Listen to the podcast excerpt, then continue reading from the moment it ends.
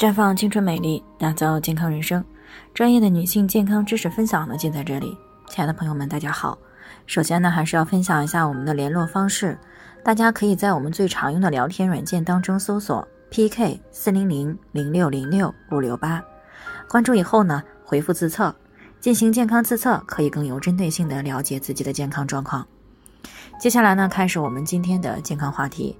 多囊的女性怎么知道自己到底？存不存在胰岛素的抵抗？高女士呢，最近过来咨询，说自己今年二十五岁了，发现最近这几个月呢是越来越胖，还特别容易发脾气，月经呢也不太规律，两三个月呢才来一次。那这样的情况呢已经持续大半年了。前段时间检查的时候呢，说是有多囊卵巢综合征，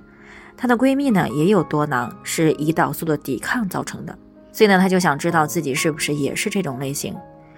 多囊呢是多囊卵巢综合征的简称，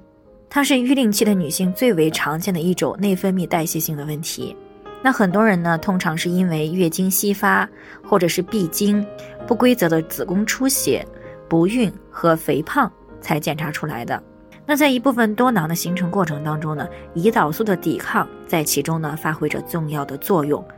因为胰岛素呢可以直接刺激卵巢分泌雄激素。而且呢，还可以导致卵泡无功能，使这个血清当中游离的睾酮增高，从而呢导致卵泡的发育阻滞，促进呢多囊卵巢的一个形成。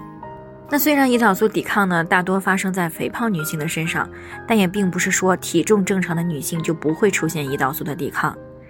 那么多囊的女性怎么样知道自己是否存在有胰岛素抵抗呢？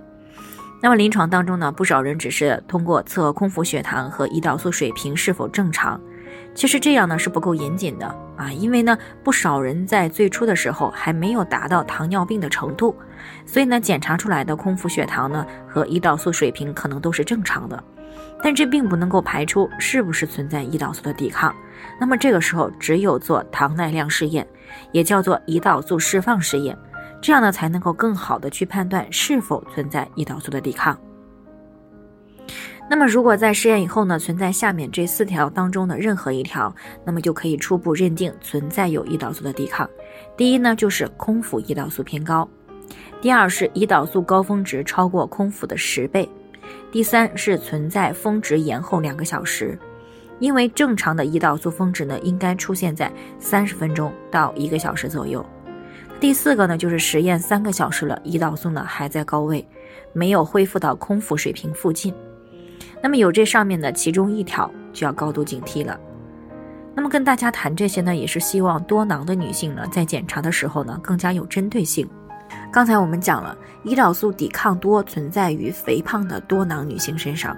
所以呢，对于胰岛素抵抗型的多囊，除了药物的干预以外，纠正不良的行为习惯，科学的减肥，对于多囊的改善呢，也会有很大的帮助。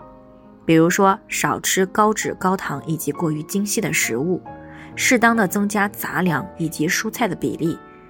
那在减肥的过程当中呢，可以适当的减少精细的主食，